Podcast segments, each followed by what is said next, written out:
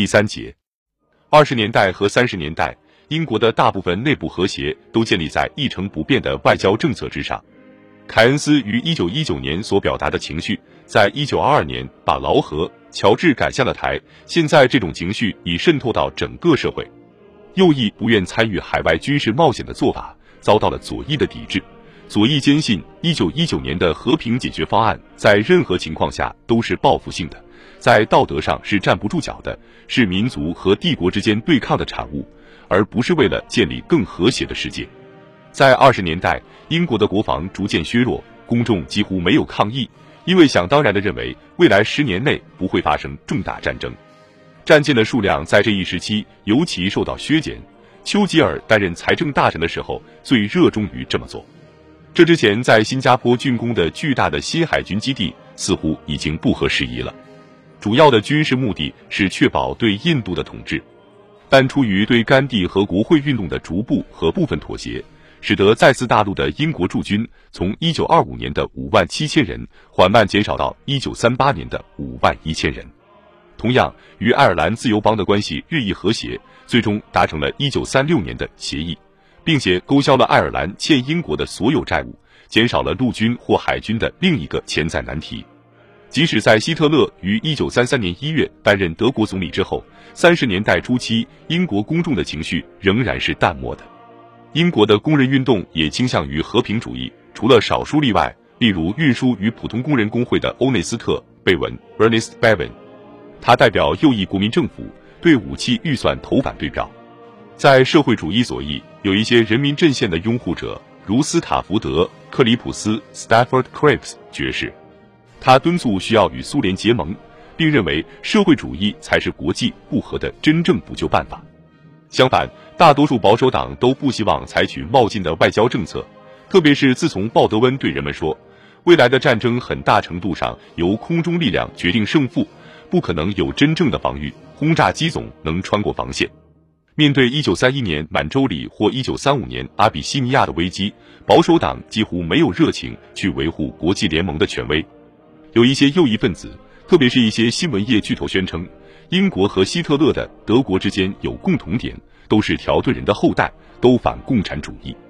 一群政治家和记者在马洛 （Marlow） 附近的泰晤士河畔的克里维登 （Cliveden） 的阿斯特勋爵和勋爵夫人 （Lord and Lady Esther） 的豪宅里寻求庇护。人们普遍认为，外交部的想法正在朝着这一路的方向转变。当行动的时机显现时，公众舆论是抵制的。希特勒于一九三六年初进入莱茵兰，直接违反了凡尔赛条约。但只有少数声音呼吁英国做出军事回应，如孤立且不受欢迎的丘吉尔。早些时候，针对意大利入侵阿比西尼亚，英国公众普遍赞同外交部的绥靖政策，尽管有些尴尬。实际上，意大利人被允许占领位于非洲之角的这个古老的帝国，有英国一点点的经济或军事参与。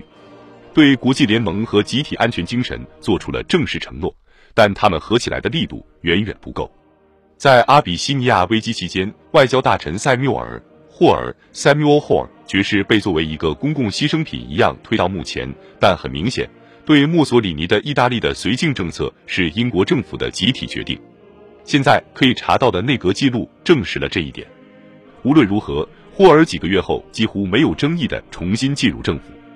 在西班牙，一个左翼民主选举产生的共和党政府遭到佛朗哥将军领导的右翼民族主义势力的进攻。后来，右翼势力得到意大利和德国的武装援助。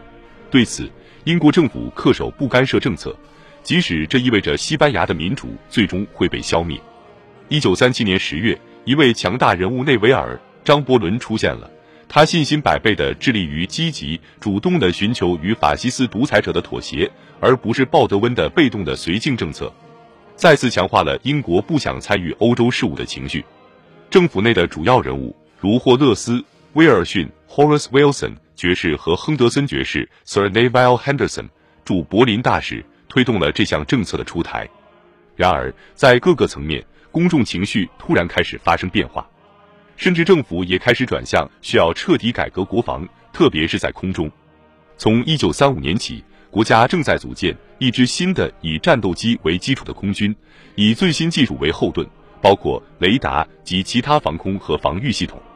通过像提萨德 （Henry Tizard） 和他的竞争对手林德曼这样的人，当权者偶尔再次听到科学创新的声音。到一九三七年，重整军备计划显然已经启动。尽管有来自财政部的压力，财政部关注计划对收支平衡的影响。私下里，人们现在已经知道，英国与美国建立了更广泛的经贸联系。英国仍处于经济困难时期，而美国一国就可以承担英国武器计划的开销。更广泛的说，公众的心理受到西班牙内战事件的深刻影响。不仅像奥登这样的诗人，或像乔治·奥威尔这样的散文作家，而且许多与国际纵队并肩作战的英国工人阶级志愿者，也正在被推向新的国际主义。来自德国的犹太难民将希特勒政权和德国的反犹太主义的真实情况告知了英国公众。